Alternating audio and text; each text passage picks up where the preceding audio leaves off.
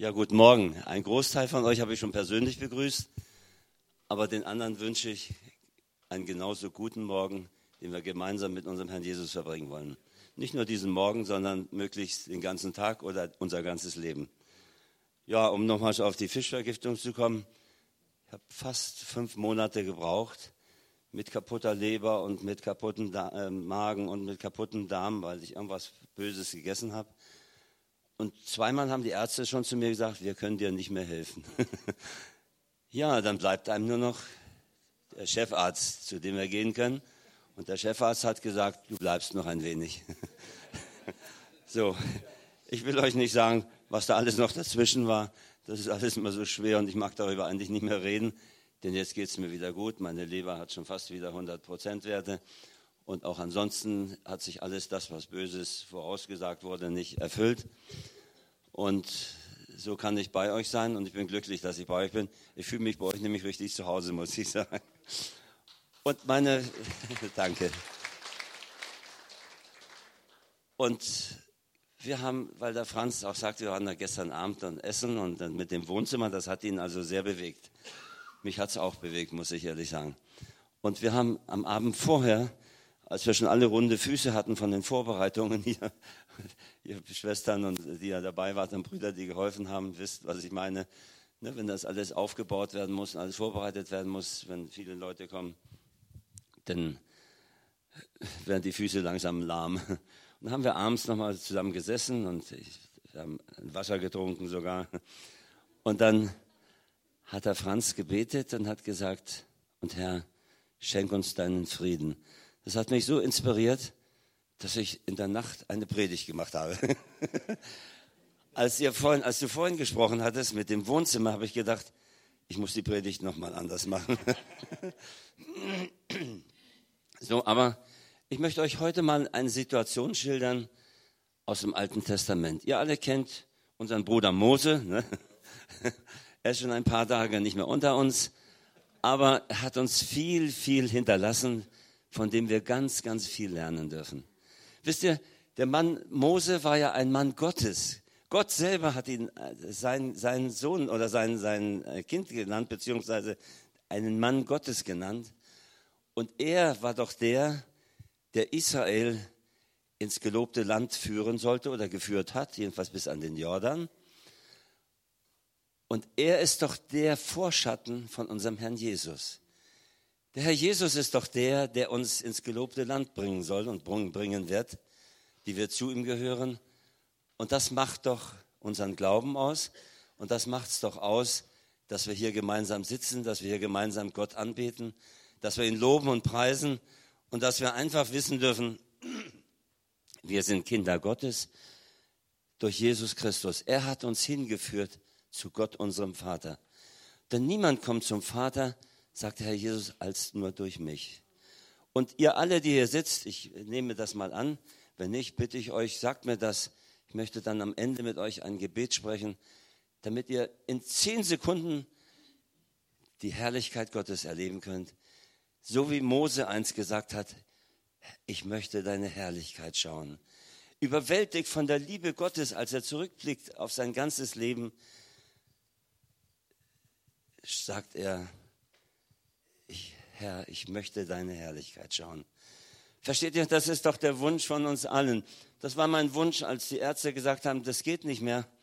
War mein Wunsch, habe ich gesagt, Herr, ich möchte deine Herrlichkeit schauen. Ihr wisst ja, dass im, oder die meisten wissen, dass meine Frau im letzten Jahr im Januar tödlich verunglückt ist. Da habe ich gesagt, weißt du was, Herr, dann bin ich bei dir und auch bei meiner Hilla, habe ich gesagt da darf ich bei dir sein und bei meiner Hilla und bei all den Lieben, die ich zum Teil auch mit beerdigt habe. Ich darf denn bei dir sein und ich darf deine Herrlichkeit schauen. Ich darf auf dem Felsen, den der Mose von Gott zugewiesen bekommen hat, ich darf auf dem Felsen stehen, wenn Gott mit seiner Herrlichkeit vorübergeht. Wisst ihr was, das ist der Wunsch, den wir doch alle haben. Und das ist der Wunsch, den ich besonders hatte, wenn's, oder besonders habe, wenn es mir besonders schlecht geht. So, aber Gott ist größer als alles. Und ich möchte euch einfach mal ein, ein Stück aus dem Psalm 90 vorlesen, der also wirklich ganz tief in mein Herz hineingefallen ist, weil er weil er mir gezeigt hat, was bedeutet das alles. Wie kann man beten, wenn man so ein Leben hatte wie Mose, mit all den Tiefen, aber auch mit all den Höhen? Psalm 90, nur den Anfang möchte ich mit euch zusammenlesen. Da betet er, dieser Mann Gottes, wie es hier bei mir in der Überschrift heißt, ein Gebet von Mose, dem Mann Gottes. Da heißt es, Herr, du bist unsere Zuflucht gewesen von Geschlecht zu Geschlecht oder unsere Wohnung gewesen von Geschlecht zu Geschlecht. Ehe die Berge geboren waren und du die Fische und die Welt geschaffen hast, von Ewigkeit zu Ewigkeit bist du Gott. Du lässt die Menschen zum Staub zurückkehren und sprichst, kehrt zurück, ihr Menschenkinder. Das ist unser Los. Das ist unser Leib, den Gott uns gegeben hat, der kehrt in den Staub zurück. Aber die Seele, wenn sie zu Gott gehört, die geht zu Gott zurück, zu Jesus Christus. Er holt uns ab. Denn tausend Jahre sind in deinen Augen wie der gestrige Tag, wenn er vergangen ist, und wie eine Wache in der Nacht. Das bedeutet, unser Leben ist doch sehr kurz. Es ist doch nur ein Hauch unser Leben, wenn wir an die Ewigkeit denken, wenn wir an die Zeit denken, die schon vor uns liegt und an die Zeit denken, die nach uns sein wird, wenn, wir in der Ewigkeit bei unserem Herrn sind. Und das macht mich froh, das macht mich glücklich, dass ich weiß, es ist nur eine kurze Zeit, auch wenn wir zum Beispiel leiden müssen. Mich fragte neulich einer, warum, als ich ihm sagte, wer unser Gott ist und Jesus Christus ihm äh, nahebringen wollte, sagt er, wo ist denn Gott auf dieser Welt? Diese Menschen, die sich gegenseitig umbringen, die sich gegenseitig töten, die sich grausam benehmen, einer dem anderen gegenüber. Wo ist denn Gott? Warum ist er nicht bei denen, die zu ihm gehören? Das heißt, die also Christen sind und, und wiedergeboren sind und zu, Jesus Christus Ja gesagt haben und dennoch leiden müssen, wie jeder andere auch. Auch Mose musste 40 Jahre lang als Mann Gottes mit, mit dem Volk Israel 40 Jahre Wüstenwanderung ertragen, mit allen Höhen und Tiefen. Und so auch wir so auch wir, bis wir dann eingehen können in die Herrlichkeit. Und dieser Mann Gottes ist überwältigt von dem, was er, was so an seinem geistigen Auge so vorübergeht, denn wir wissen, er durfte nicht mit über den Jordan gehen. Er selbst durfte nicht, weil er, weil er Fehlgeleist, eine Fehlleistung, eine Sünde begangen hatte. Er selbst durfte gar nicht mitgehen. Und da denke ich an den Paulus, der im Gefängnis sitzt in, in, in, in Rom und wunderbare Briefe an die Gemeinden schreibt, so als ob er in einem Palast wohnen würde und, und aus, aus der Fülle des Lebens heraus schreiben könnte. Nein, aus der Armut, aus der Bedrängnis heraus hat er andere ermutigt und hat Gutes geredet und hat schöne Briefe geschrieben, von denen wir heute noch zehren und die wir heute leben dürfen und, und die uns heute Gott nahebringen. Und das ist das, was mich eigentlich so begeistert immer, wo ich immer denke, Mensch, wenn es mir so schlecht manchmal ging, dann ist doch unsere Aufgabe, Franz, wenn du eine Vision hast oder, oder einen Traum bekommst mit dem Wohnzimmer Gottes, da kann das doch nur so sein, dass wir zunächst mal sagen, Gott, was hast du so Gutes an dieser Gemeinde getan? Was hast du so Gutes an mir getan? Was hast du so Gutes an meiner Familie getan? Was hast du so Gutes an den Menschen in der Gemeinde getan, für die ich verantwortlich bin? Versteht ihr? Wir lesen in der Bibel, dass Gott hört, wenn die, seine Kinder untereinander Gutes reden.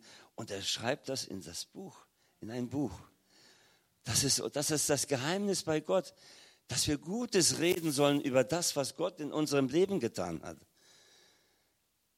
Als ich mehrere Tage unter der Bettdecke gelegen hat, nicht gegessen, nicht getrunken hatte, sondern einfach darauf gewartet hatte, dass unser Herr Jesus mich holt, mehrere Male, da habe ich mir gedacht, ist vor meinen Augen mein Leben so abgelaufen. Da habe ich gedacht, Gott, was hast du Gutes in meinem Leben gemacht? Ich bin eigentlich ja, ich war nie ein gutes Kind, sage ich mal, bei meinen Eltern. Also mein Vater hat, hat es schwer gehabt mit mir und meine Mutter. Aber mein Lehrer hat es so schwer gehabt mit mir. Mein Zahnarzt hat es sogar schwer gehabt bei mir.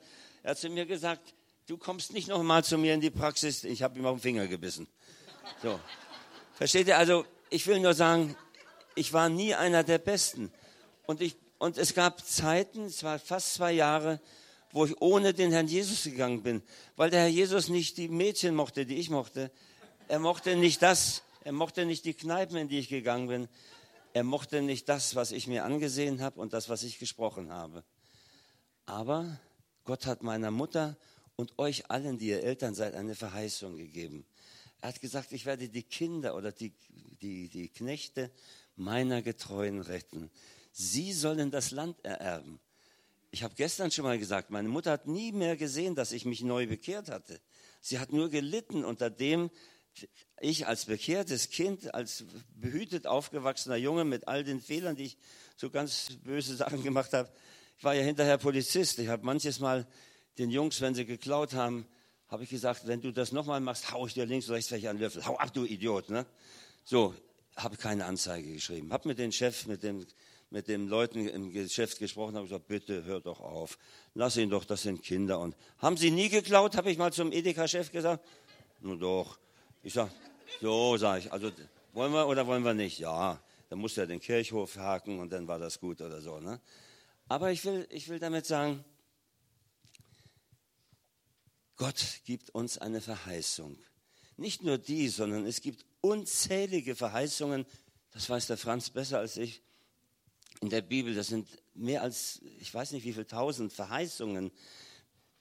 Es gibt mindestens 365 Verheißungen für dein tägliches Leben, die du jeden Tag aussprechen darfst, die du jeden Tag festhalten darfst wo du dich auf Gott berufen kannst und kannst sagen, Herr, du hast gesagt in deinem Wort. Und da möchte ich nachher mal drauf kommen, noch auch was Mose sagt, was ich aus dem Buch Mose gelernt habe.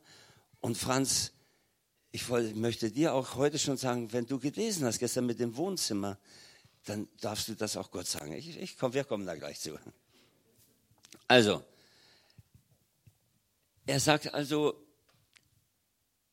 ein tiefes, inniges Gebet. Es ist ein Gebet, das aus seinem Herzen aufsteigt, wo er also hingegeben ist in der Liebe Gottes und einfach ruht in dem Frieden Gottes, den du gebetet hast neulich, also vorgestern Abend. Er zeigt uns, dass durch dass seine Worte und dass alles, was Gott ihm gesagt hat, eingetroffen ist und er erlebt buchstäblich, wie alles, was vor seinem geistigen Auge abläuft, allein durch Gott geschehen ist. Nicht durch eigene Stärke, nicht durch Heer oder Kraft, sondern durch Gottes Geist. Und inspiriert durch diesen Geist schreibt er dieses Gebet, was also so, so wunderbar ist. Es ist für Mose ein Blick zurück auf sein ganzes bisheriges Leben und es ist geprägt, dieses Gebet, von allen seinen Erfahrungen, positiv und negativ, die er gemacht hat, mit dem Gott, der ihn gesandt hat, mit dem Gott, der ihm einen Auftrag gegeben hat. Sein Blick geht aber noch weiter zurück als das, was sein Leben ausmacht. Inspiriert durch den Heiligen Geist Gottes betet er sogar, Herr, du bist unsere Zuflucht von Geschlecht zu Geschlecht. Er blickt zurück und er blickt nach vorne. Er spricht schon etwas aus über das zukünftige Israel, das zukünftige Israel dann, was über den Jordan zieht und das verheißene Land von Gott einnehmen kann. Da steht ja im Bewusstsein dessen, dass er nicht selber darüber darf, über den Jordan, im Bewusstsein dessen, dass Gott ihm gesagt hat, ich werde dich zu mir rufen. Er weiß, dass er sterben wird bald aber sein Blick ist voller Freude nach vorne gerichtet. Er weiß, wohin er geht. Und er betet, dass Gott sein Volk, wo er einen Auftrag gekriegt hat, das eigentlich ins gelobte Land zu bringen, dass dieser Auftrag jetzt erfüllt sein wird. Denn sie stehen jetzt unmittelbar vor dem Norden, vor dem Jordan, wo sie vor 40 Jahren schon einmal gestanden haben und aufgrund ihres Unglaubens nicht den Jordan überschreiten durften ins gelobte Land, weil sie voller Sünde waren. Nur Josua und Kaleb wissen wir, nur zwei von Hunderttausenden haben das gelobte Land erreicht. Das macht mir manchmal Angst, wenn ich denke, Mensch, so viele Menschen, waren gewesen und nur zwei, selbst Mose nicht, durfte ins gelobte Land. Das macht mir manchmal Angst. Aber es ist eine andere Zeit. Es ist noch nicht der Retter Jesus Christus da, der, zu dem wir gehen können, unsere Sünden ihm geben können und sagen können, Herr, vergib mir. Und es war noch nicht die Zeit da, sondern es war die Zeit des Gesetzes noch, wo du also viele, viele Dinge tun musstest, um die Herrlichkeit Gottes wieder zurückzubekommen.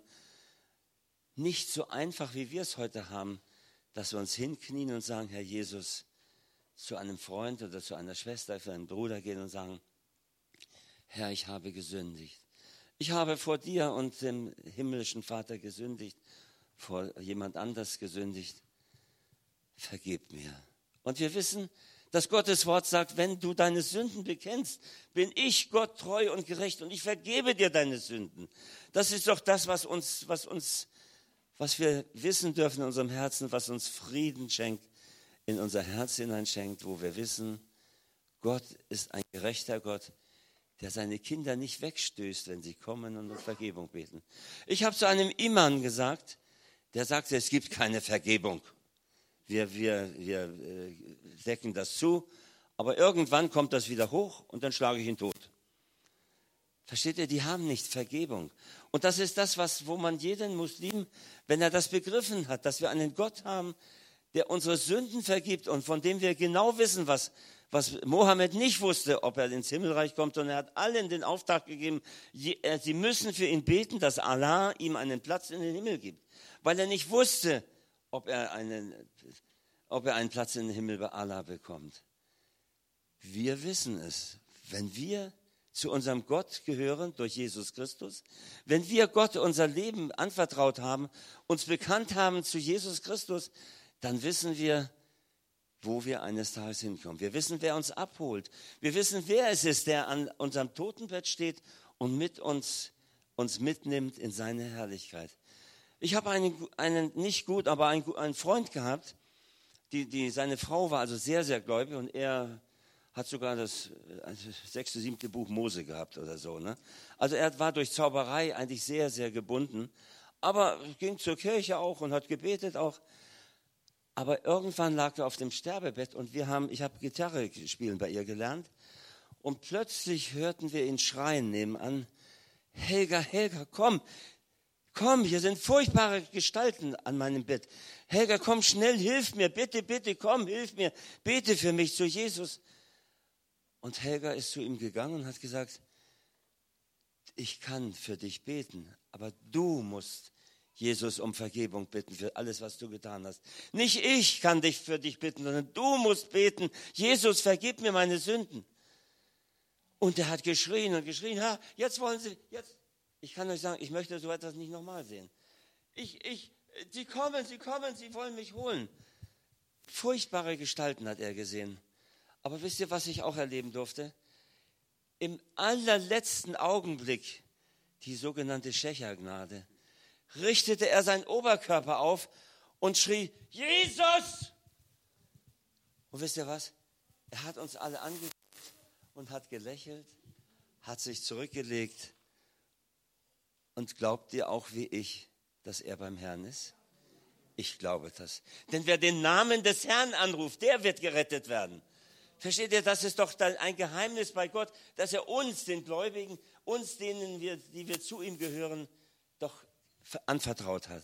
Und dass wir weitergeben sollen und dass wir weitergeben müssen. Das ist unser Auftrag, den Gott und den Jesus Christus uns gegeben hat, indem er gesagt hat, geht hin in alle Welt, verkündigt das Evangelium und lehret sie alles, was ich euch befohlen habe. Er hat uns befohlen, geh hin und sage ihnen, dass ich ein vergebender Gott bin.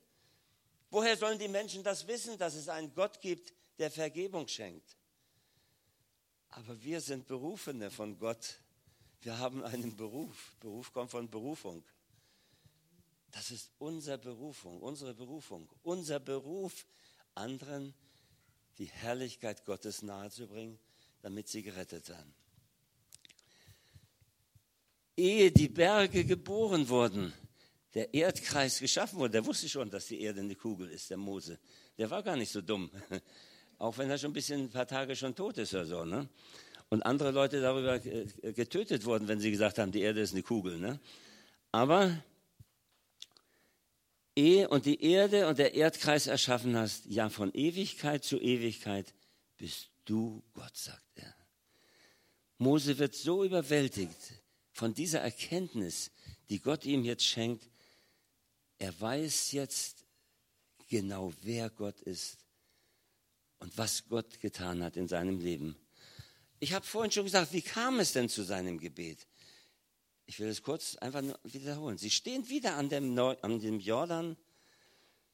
Die Kundschafter sind wieder unterwegs. Mose weiß, diesmal, er hat die feste Gewissheit, diesmal, weil alle Ungläubigen, die waren, außer also Josua und, und waren ja nicht ungläubig, und, aber alle Ungläubigen hat er sterben sehen. Und deshalb sagt er, die Seelen, die, die Leiber kommen aus der Erde und werden wieder in die Erde gesandt. Ich, ich habe bei Hillers Beerdigung geschrieben in der Zeitung, wir haben ihn in den Gottesacker gelegt, aus dem Hiller einmal genommen wurde. Versteht, da gehen wir wieder hin. Unser sterblicher Leib wird in diesen Acker gelegt, aus dem wir einst geschaffen worden sind. Das, was uns ausmacht, das sehen wir hinterher als, als wir sehen wieder, wir wissen, dass der Franz, das ist die Elisabeth, das ist meine Tochter Novi. Novi, steh doch mal auf. steh mal auf. Das ist meine Tochter Novi aus Indonesien. Und äh, steh mal auf. Und Novi, ihr werdet denken, sie ist 14 Jahre, aber sie ist schon 23 Jahre. Und sie soll in Deutschland ein Studium machen. Wir machen immer eine, Anführungsstrichen, besten Auslese, damit wir dort in dem Heimatland Menschen einsetzen können, die irgendwo an verantwortlicher Stelle stehen und den Christen in dem größten muslimischen Land, der Erde beistehen können. An hervorragender Stelle in Kultur, Wissenschaft, Gesellschaft und in, überall. An der Universität vor allen Dingen. Danke, Nofi.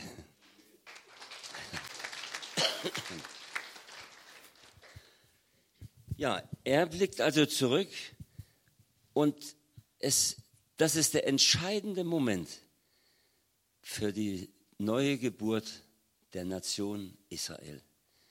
Das weiß Mose alles. Er weiß, jetzt, wenn, wir über den Jordan, wenn sie über den Jordan gehen werden, dann wird die Verheißung von Gott wahr, sie sind im gelobten Land. Und dann ist das Volk Gottes dort angekommen, wo Gott ihnen eine Verheißung gegeben hat. Nach 40 Jahren sind sie wieder also dort an derselben Stelle. Und kurz vor Vollendung der Ordnung, äh, Verheißung Gottes ist er, Mose, derjenige, diesmal nicht über den Jordan gehen darf. Alle anderen sind schon vorher gestorben, weil sie ungläubig waren. Aber Josua und Kaleb, sie werden das Volk Israel, sie werden das Volk der Juden über die über den Jordan führen.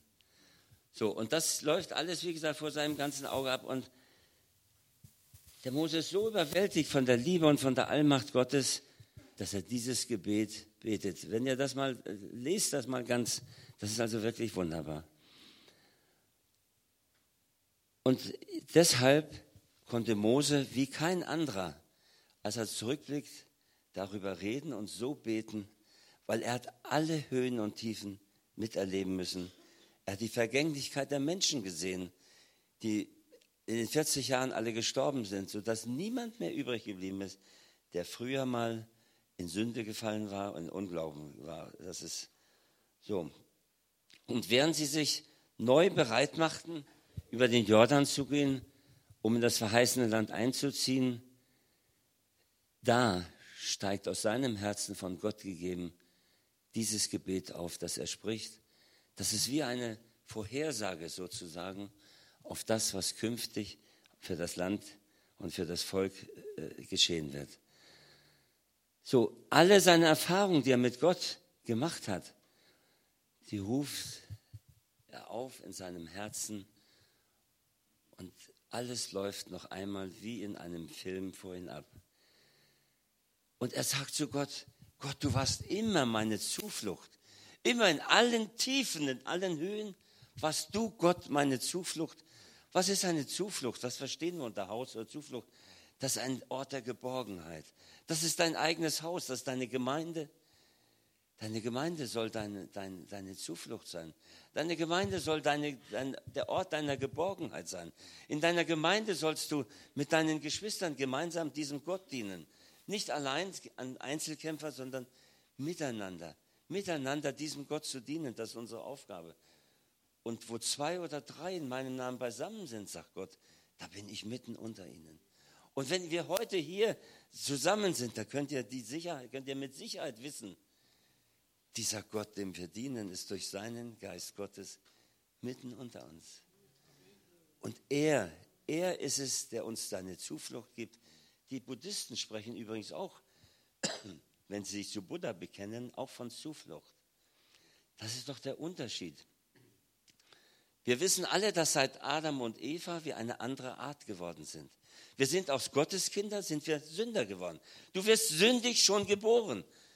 Verstehst du, das darfst du nicht falsch verstehen. Aber dadurch, dass unsere Vorfahren, dass unsere ersten von Gott geschaffenen Menschen in Sünde gefallen sind, sind alle, die nach ihnen kommen, Sünder von Hause aus. Und sie sind böse in ihrem Herzen. Und warum, das habe ich dem, dem neulich gesagt, als er sagte, wo ist der Gott, von dem du redest? Da habe ich gesagt, nicht Gott tut es, sondern die Menschen tun sich das gegenseitig an. Versteht ihr? Und viele Versuche, das alles besser zu machen. Wir wissen, dass unser Grundgesetz in Deutschland ein, die zehn Gebote widerspiegeln. Die Gründungsväter haben alle Gesetze, die wir in der Bundesrepublik Deutschland haben, haben sie nach den zehn Geboten äh, äh, gemacht. Die zehn Gebote sind der Mittelpunkt unseres Grundgesetzes. Natürlich rüttelt man jetzt daran, indem man Abtreibung und sowas alles legalisiert und solche Dinge machen. Aber der Grundgedanke, unser Grundgesetz spiegelt Gottes Gebote wider, die er uns gegeben hat. Und das dürfen wir, das sollen wir nicht vergessen.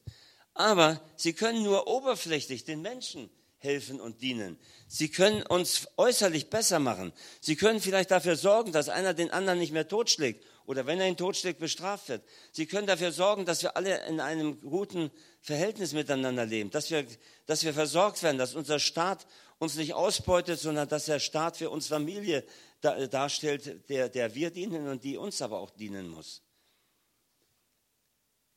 Alle Religionen dieser Erde versuchen durch alle möglichen Dinge die Menschen zu verbessern. Sie sollen, sie sollen lernen, miteinander umzugehen, sollen gute Gaben geben. Sie sollen also, ne, wenn wir an die Buddhisten manchmal denken, sie sagen, wenn ich das in einem Leben nicht schaffe, oder die Hinduisten, dann gibt es noch ein Leben und dann muss ich eben noch eine Stufe tiefer anfangen, damit ich mich wieder hocharbeiten kann, um eines Tages ein vollendeter Mensch zu sein, der, der zu unserem Gott ins Nirvana eingehen kann. Das ist ein falscher Weg denn der hilft nur unserem Leib, der vergänglich ist. Der richtige Weg ist, dass unsere Seele verändert wird. Der richtige Weg ist, dass der Geist Gottes mit unserem Geist eins werden kann, damit wir eine neue Seele werden, damit wir eine neue Geburt erleben, damit wir eine andere Art Menschen wieder werden, die so ist, wie Gott uns eines Tages einmal geschaffen hat. Das ist doch der, der Wunsch von unserem Herrn Jesus Christus, von unserem Gott. Er möchte, dass alle Menschen gerettet werden und zur Erkenntnis der Wahrheit kommen. Und die Wahrheit ist die, dass Gott uns geschaffen hat und hat uns zu seinem Ebenbild geschaffen. Er hat uns so geschaffen, wie er uns gesehen hat, wie er uns sehen möchte. Aber unsere Vorfahren, die ein paar Tage vor uns gelebt haben, haben gesündigt und haben das Band der Liebe zerbrochen Sie haben den Frieden von uns genommen und sie haben uns dahin geführt, dass wir von Gott verabscheut werden, so wie wir leben. Versteht ihr? Und erst dann, wenn wir hingehen und sagen, Herr, du bist mein Herr. Und wenn wir unsere Sünden bekennen und sagen, Herr, von heute an sollst du der Herr in meinem Leben sein, erst dann erfahren wir eine neue Geburt. Die alte Geburt ist hinfällig. Du bist nicht mehr der verlorene Mensch. Du bist nicht mehr der Mensch, der, den, der, der, der dem Unfrieden oder der Strafe Gottes ausgeliefert ist, sondern du bist der geliebte Mensch bei Gott. So wie Gott dich geschaffen hat, so bist du, so hat er dich wieder verändert, wenn du dein Leben mit Jesus Christus beginnst und er dich die Herrlichkeit Gottes sehen lässt. Weißt du, wenn du, wenn du Jesus dein Leben gegeben hast, dann gehst du hin und dann erlebst du, wie Jesus dich von Stück, von Tag zu Tag, manchmal durch solche Tiefen hindurch, aber er führt dich dahin, dass du Gott ähnlicher wirst. Ich sage euch eins, ich habe nicht verstanden, äh, ich habe es lange nicht verstanden, warum Gott meine Frau genommen hat. Über 50 Jahre waren wir so glücklich verheiratet und als wir unsere, unsere goldene Hochzeit gefeiert haben, habe ich einen Tag vorher gefragt, sag mal Hilla, würdest du mich eigentlich noch einmal heiraten? Hat sie gesagt, ich glaube nicht, hat sie gesagt.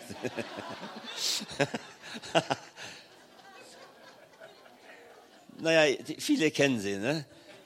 Aber dann sagte sie, Gerhard, weißt du was? Du bist der beste Mann auf dieser Welt für mich gewesen.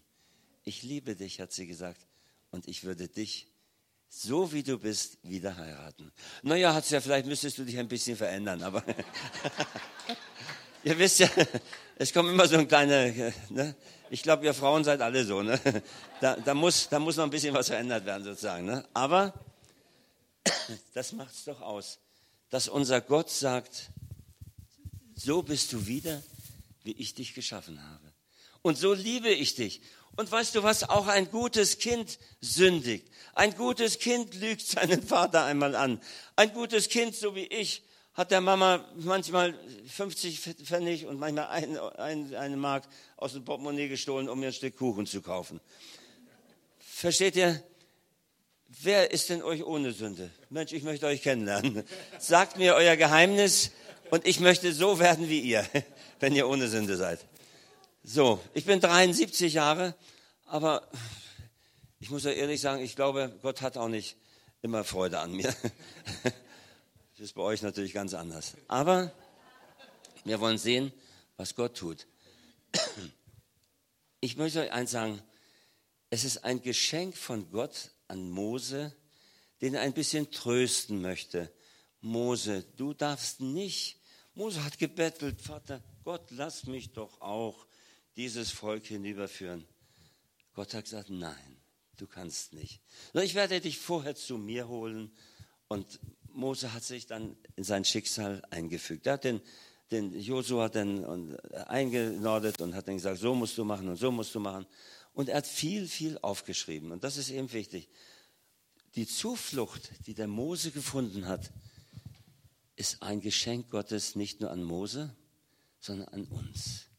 Diese Zuflucht, die Gott uns schenkt, dieses Haus, diese Gemeinde, in der wir uns wohlfühlen, unsere, unsere Heimat, die wir haben, unsere Stadt, in der wir leben, Thalkirchen, das euch auf dem Herz liegt, auch die ihr nicht von Thalkirchen kommt, kommt doch hierher, um diesem Gott gemeinsam zu dienen. Aber dieses Haus Gottes liegt in Thalkirchen. Und deshalb ist es wichtig, dass dieses Haus Gottes zu Ehre, zu neuer Ehre hoch stilisiert wird. Nicht stilisiert wird, sondern hoch, sie muss gebaut werden, Stein auf Stein. Und ich weiß eins, Mose hat ja, Gott hat den Mose geliebt über alles, das wissen wir. Und Mose denkt auch an die Zeit zurück, als er, wie er als Kind im Nil, äh, äh in den Nil gesetzt wurde. Er denkt an seine Zeit zurück, die er in Ägypten verbracht hat. Er denkt an seine Zeit zurück, wie Gott ihn beauftragt hat, das Volk aus der Gefangenschaft herauszuführen. An all das denkt er. Aber wisst ihr, er denkt auch an die Zeit, wo selbst seine engsten Freunde ihn verraten und verlassen haben, wo sein eigener Bruder, der Priester Gottes war, abgefallen ist und ums goldene äh, Kalb getanzt ist. Versteht ihr daran, das sind doch alles Dinge, die sich tief, tief in seine Gehirnrinden eingeprägt haben und die ihn manchmal zur Verzweiflung gebracht haben. Er hat einmal gesagt, Gott, streiche mich aus dem Buch deines Lebens, aber lass dieses Volk leben, hat er gesagt. Versteht ihr, er war mehr um sein Volk bemüht als um sich selber. Streiche mich aus deinem Buch, aber lass dieses Volk leben. Und Gott hat zu ihm aber gesprochen, hat gesagt, nein, du. Da sagt er, wenn du, ich lese euch das vor. Der, das, das, Wort Gottes ist immer am, am besten, wenn man es wortwörtlich liest. In, in äh, 6. Mose 17, Vers 4 lesen wir, was? Oh, 6. Im 2. Mose 17, Vers 4, im sechsten Buch Mose, das, das kann böse sein. Herr, es fehlt nicht viel und sie werden mich steinigen, sagt er. Versteht ihr? Das Volk schreit. Zwischendurch schreien sie auch, hast du uns aus Ägypten herausgeführt, um in der Wüste umzukommen? Mose, wer bist du? Was glaubst du, wer du bist? Du bist einer, du bist gar nicht der von Gott Beauftragte. An einer anderen Stelle sagen sie zu ihm, oder, oder, oder spricht er mit Gott und er sagt, er sagt denn, äh, ach ja, das wollte ich sagen, sogar sein eigener Bruder.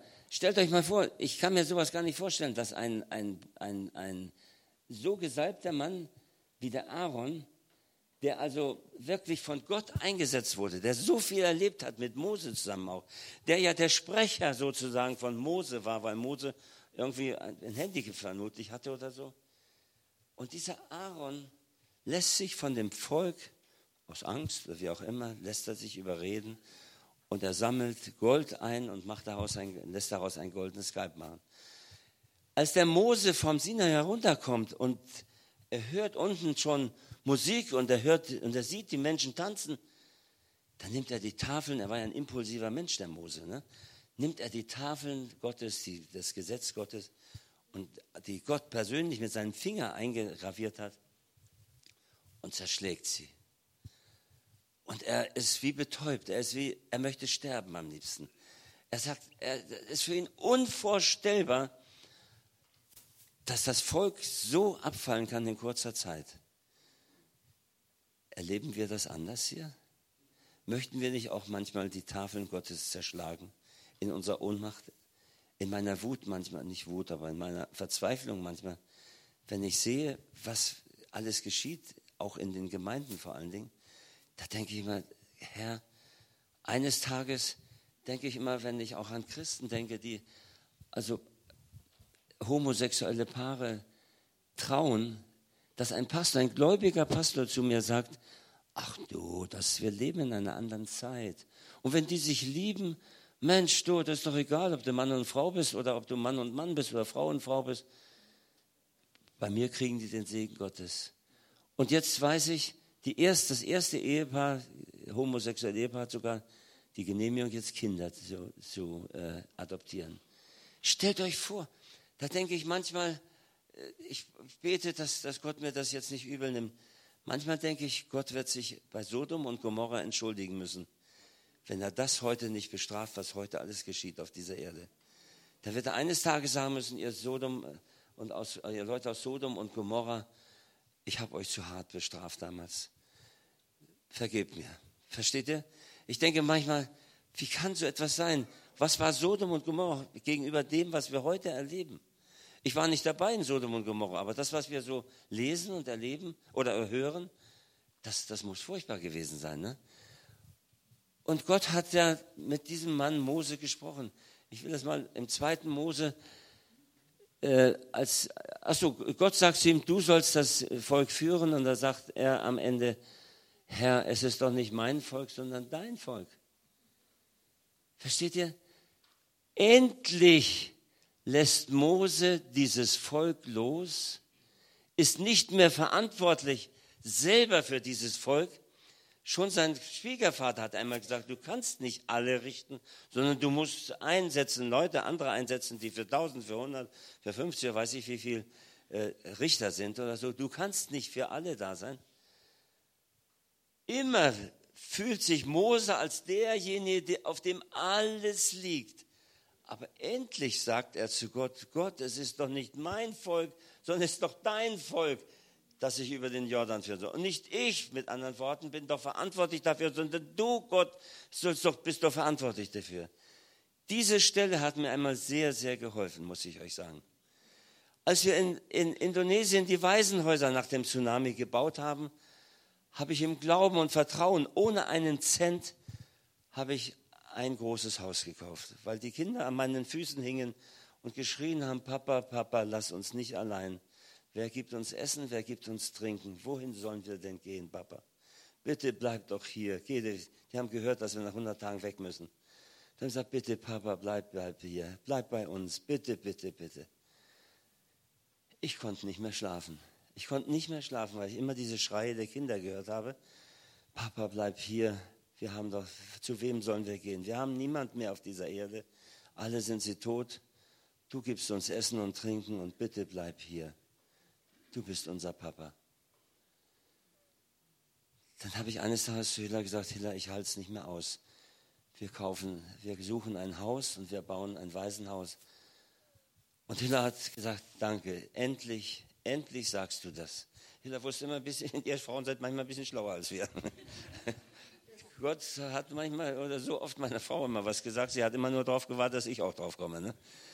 Jedenfalls haben wir beide beschlossen, wir, wir kaufen, wir bauen ein Haus oder wir kaufen ein Haus. Und ich habe den Kindern, so vorlaut wie ich manchmal bin, habe ich gesagt, Kinder, ich verspreche euch, ich baue euch ein Haus und ich nehme euch alle, habe ich gesagt. Ich bin euer Papa, ihr kriegt von mir Essen und Trinken.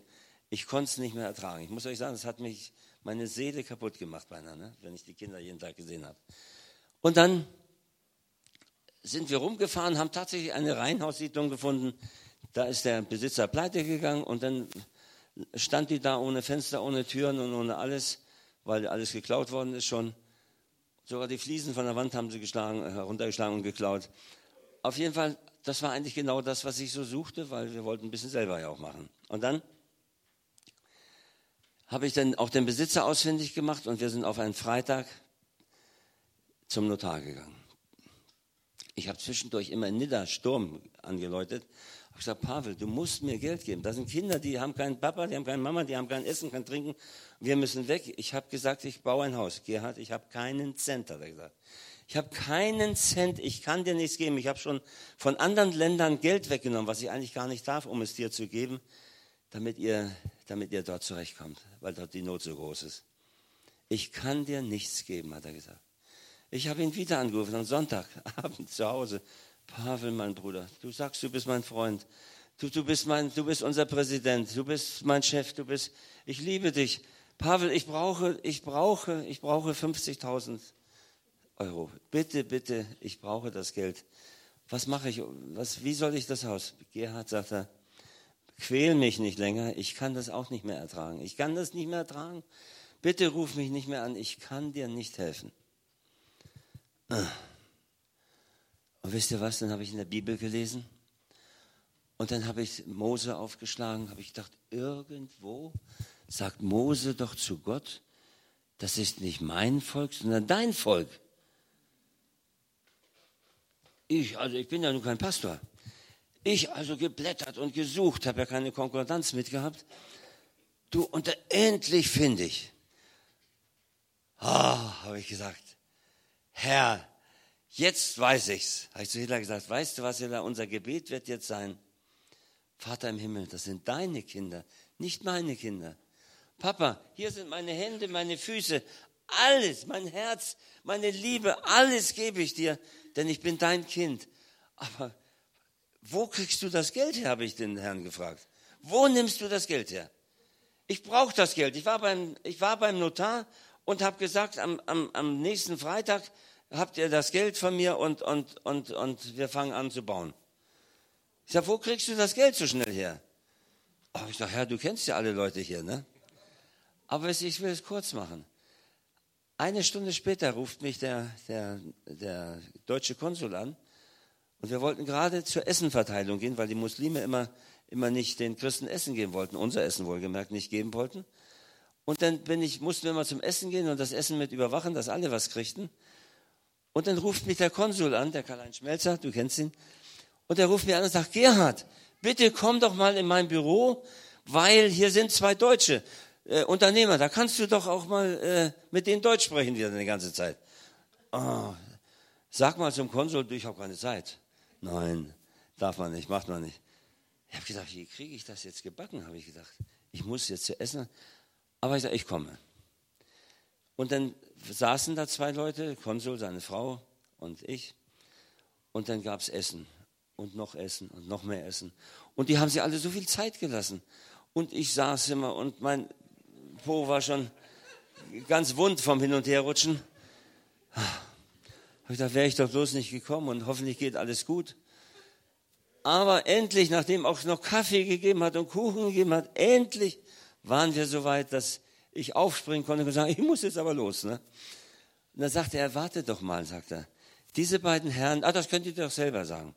Jetzt kommen die beiden und sagen zu mir, sie machen so gute Geschäfte in Indonesien. Sie suchen jemand, der, dem sie Geld geben können, der ein Kinderheim baut. Könnt ihr euch vorstellen, wie, was unser Gott für ein guter Gott ist? Und schon bin ich nach Hause gegangen, hier eine dicke Marie in der Tasche, aber nur symbolisch, er hat das ja überwiesen. So, jedenfalls haben wir Geld gehabt, ein Haus zu kaufen, das nächste Reihenhaus in Option zu geben. Ich konnte alles umbauen. Wir konnten Möbel kaufen, wir konnten alles kaufen, Notar bezahlen, alles konnten wir machen, Steuern bezahlen. So gut ist unser Gott. Und Franz, jetzt komme ich auf dich. In dieser Nacht vorher haben Hilla und ich gesagt, Herr, du hast uns so gesegnet in allem. Du hast uns Gesundheit gegeben. Wir, haben, wir leben in Frieden schon so viele Jahre in Deutschland. Wir können helfen auf der ganzen Welt.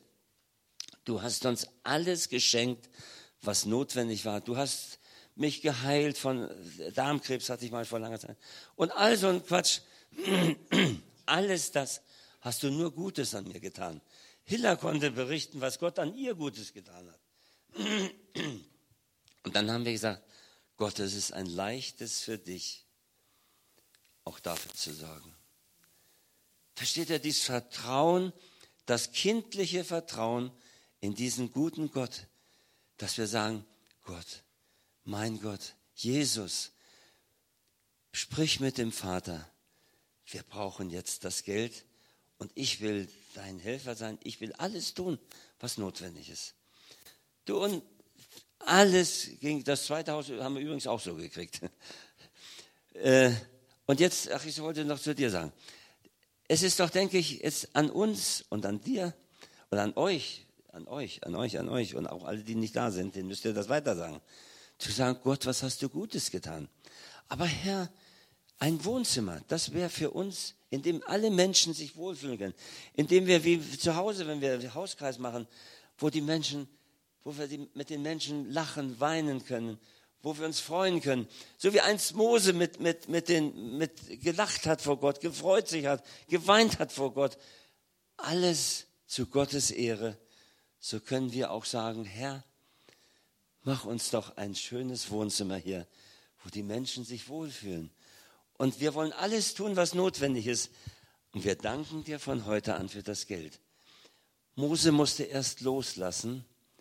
Das ist so wichtig, auch wenn wir für unsere Kinder beten. Ich habe gestern jemand erzählt, unser jüngerer Sohn, unser Florian, der fing plötzlich an mit Kampfsport und hat so eine ganz komische 20 tödliche Schläge konnte man dann, musste man dort üben als Bekehrter, als Gläubiger, weil er so ein Sportler war,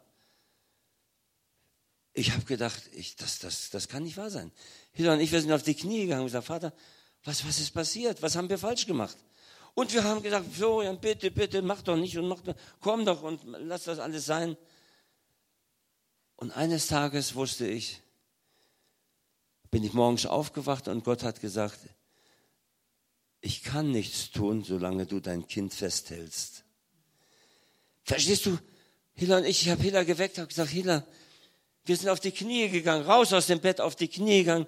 Vater, im Namen unseres Herrn Jesus Christus, bitte vergib uns, dass wir unseren Sohn Florian festgehalten haben. Dass du nicht an ihm wirken konntest, dass er schon so tief in den Dreck gesunken ist. Vergib uns, Herr Jesus. Vergib uns, dass wir ihn festgehalten haben. Vater, hier, nimm ihn. Nimm ihn, es ist dein Kind. Es ist dein Kind, Papa. Bring ihn wieder in die Herrlichkeit Gottes. Ich habe gestern äh, jemand erzählt, hat noch vielleicht vier Tage, fünf Tage gedauert. Da kommt er nach Hause, hat so Handschuhe gehabt, damit konnte mit so Krallen vorne dran. Damit konnte man dann über Mauern springen und wisst ihr, mit den, nee. Ich hab, mich hat's gegrauselt, ne? Auf jeden Fall da kommt er ein paar Tage später, reißt bei uns die Wohnzimmertür auf, schmeißt die Handschuhe und noch anderes Gelumpe rein und sagt, Da habt ihr die Schuld dran. Wir haben gesagt, nimm ihm die Freude, Herr. So, das haben wir gebeten. Nimm ihm die Freude. Da hat er uns die Handschuhe und alles vor die Füße geschmissen hat gesagt, da habt ihr wieder Schuld dran. Hat die Hände gefaltet. Ihr habt wieder alles kaputt gemacht, hat er gesagt. Ne? Hat die Tür zugeschmissen und ist von Stund an nicht mehr hingegangen. Ist gekommen, hat gesagt, bitte vergebt mir, dass ich da so einen Quatsch gemacht habe. Ne? Versteht ihr? Loslassen müssen wir. Mose musste loslassen. Er musste sein Volk loslassen, damit Gott handeln kann, dann durch Josua und andere. Das ist der entscheidende Punkt in unserem Leben. Halt nicht fest, was du hast. Der damalige Gouverneur von Indonesien, von, von, von, von äh, Medan, das ist die Hauptstadt von Sumatra Utara, von der Insel Sumatra. Ein, sein, er ist der reichste Mann von, von Sumatra, als Christ, wohl als, als wiedergeborener Christ. Dein Papa war der reichste Mann von ganz Indonesien. Aber vier Kinder, geteilt durch vier, geerbt und so, äh, Erbe geteilt. Er war nur noch der reichste Mann von Sumatra. nur noch. Der hat zu mir gesagt, Papa Gerhard, weißt du was? Es gibt ein Geheimnis bei Gott. Und das hat mein Vater auf dem Sterbebett, musste ich ihm das versprechen. Wenn Gott dir die Hände füllt, wenn sie die Hände voll macht, gib so schnell wie möglich weiter. Schnell, gib alles weg, gib weg, gib weg, gib weg damit Gott dir mehr geben kann. Gott möchte nicht, dass du das alte Zeugs behältst, sondern Gott möchte dir Neues, Frisches wiedergeben. Und so, bevor wir äh, handeln konnten, hatte er, glaube ich, schon, was ich schon, 400 Boote gekauft für die Fischer, damit sie wieder leben können. Aus also einer Privatschatulle. Versteht ihr? Was Gott dir in die Hände gibt, das ist nicht für dich allein, sondern du sollst es weitergeben. Du sollst, damit Gott dir Neues geben kann. Nicht das alte, abgestandene Zeugs. Nein, Gott will, möchte dir frische Dinge geben. Das hat, ist mir sehr schwer gefallen am Anfang, muss ich euch sagen. Denn ich habe immer gedacht, Mensch, das hat Gott mir doch gegeben. Aber wenn du auf einmal merkst, nein, wenn ich einen Pfennig, ein Glückspfennig ist ja Quatsch eigentlich, aber sagt man doch, wenn ich einen Pfennig finde, sagt man, ist ein Glückspfennig, ne? Mein Vater hat zu mir gesagt, wenn du einen Pfennig findest, hast du Glück. Das stimmt nicht, das ist nur Quatsch oder so. Aber wenn du ihn weitergibst, hat der andere auch Glück, sagt er. da ist ein bisschen Weisheit dran, wenn auch weltliche. Ne? Aber er war auch ein gläubiger Christ. Also, ne? Aber Mose hat also an vieles, vieles denken müssen. Wie gesagt, nicht nur an seine Jugend und an die Zeit in Ägypten, sondern auch er musste wie alle, die gesündigt haben, musste der Mann Gottes, der geliebte Mann Gottes, David wurde auch so genannt von Gott. Versteht ihr? Auch der König David mit allen seinen Sünden. Das, das macht mich manchmal froh, dass ich denke, Mensch, wenn der David bei Gott Gnade gefunden hat, dann finde ich auch Gnade, denke ich. Sollen wir uns nicht darauf verlassen, ne? das, ist, das ist so. Aber wir wissen, dass David auch ein tiefes, tiefes Gebetsleben hatte. Aber wir lesen auch öfter bei David, er stärkte sich in Gott. Er hat ein Ephod genommen und stärkte sich in Gott, als sie ihn steinigen wollten, als sie zurückkamen von Zig nach Ziklag. So, das ist auch ein Geheimnis bei Gott, sich in Gott stärken. Unter der Bettdecke, krank und kaputt und elend und ich dachte, ich sterbe unter der Bettdecke habe ich mich gestärkt in Gott. Habe ich gesagt, Herr, hier bin ich. Ich möchte gern zu dir, das weißt du. Nicht alters, nicht im Rollstuhl und nicht irgendwo gepflegt und Wachkummer und ich weiß nicht was alles. Nein, habe ich gesagt, nimm mich am besten auf dem Feld, irgendwo, irgendwo im, auf dem Missionsfeld, hinfallen, tot, fertig. Dort irgendwo in die Erde gelegt werden, dann ist es egal, wo du liegst. Ich möchte nicht nach Deutschland dann zurück, sondern ich möchte da, wo ich sterbe, möchte ich, Nofi hast gehört, ne? da, wo ich sterbe, möchte ich dann beerdigt werden und dann ist die Sache zu Ende. Denn meine Seele, die findet den Weg auch von Indonesien oder von Moldawien oder irgendwo zu Gott. Und das ist das, ist das was wir müssen. Soll ich, muss ich irgendwas machen? Mach ein Zeichen? Nein. So. Äh, wie lange darf ich denn? Bis 14 Uhr, ne? Oder? Nee. Ist schon vorbei. Oh ja, ich will, will auch zum Ende kommen. Und zwar, Der Mose, wie gesagt, hat doch erlebt, in der Wüste hat er erlebt, er hat Wasser, hat einen Felsen geschlagen, was ihm zu Verhängnis wurde, es kam Wasser aus dem Felsen. Er hat in Meribah war, war, war bitteres Wasser. Er hat mit seinem Stab hat er süßes Wasser draus gemacht. Er hat so viele Dinge erlebt. Er hat erlebt hier in, in, in, in Wachteln, Millionen Wachteln, die, über das, die durch die Wüste flogen und dem Volk Fleisch gebracht haben, was ihm auch zum Verderben wurde. Er hat Manna regnen lassen vom Himmel, ohne dass das Volk Israel einen Finger rühren musste, sondern sie mussten nur sammeln. Sie mussten nur einsammeln. Und das erlebt dieser Mann Gottes jetzt.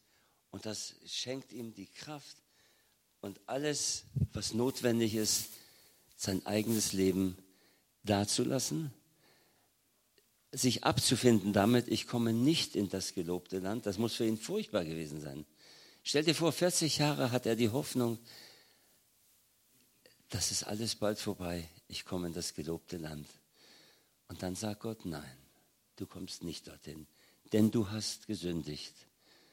Das heißt, mit Sünde werden wir nicht das, unser Ziel erreichen.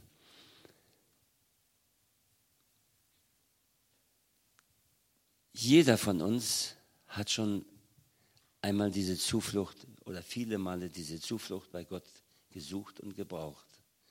Jeder von uns hat auch schon erlebt, dass Gott bei mir auf dem letzten Augenblick auch geholfen hat. Das ist meine Not oft, dass ich mir denke, Gott ist nie mehr da. Und erst im letzten Moment kam dann die, die, die äh, Rettung und die Hoffnung. Und Mose hat, äh, Gott hat Mose gefragt, Mose, soll ich mit dir gehen? Und Mose hat gesagt, ja. Und Gott hat ihm verheißen, ich werde mit dir gehen. Und das ist etwas, was ich mir auch wünsche was ich euch allen wünsche, dass wir Gott fragen, Herr Jesus, willst du mit mir gehen? Dann gehe ich gleich los. Ich gehe sofort, Herr Jesus, wenn wir Evangelisation im November jetzt wieder machen, dann frage ich, Herr Jesus, gehst du mit mir? Und Jesus sagt oftmals nicht zu mir, sondern zu einem kleinen Mädchen oder was anderes, ich werde mit euch sein.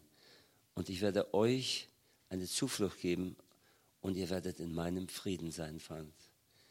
Dieser Frieden, der so notwendig ist, damit unsere Seele ruhig wird vor Gott, damit deine Seele und Gottes Geist, dein Geist und Gottes Geist eins werden können, dass Gottes Geist deinen Geist befruchten kann, dass dein Geist deine Seele lenken und führen kann, dass du eine Zuflucht hast, dass du Frieden hast mit Gott, dass du Gottes Liebe empfangen kannst, Gottes Kraft und Gnade und alles, was notwendig ist.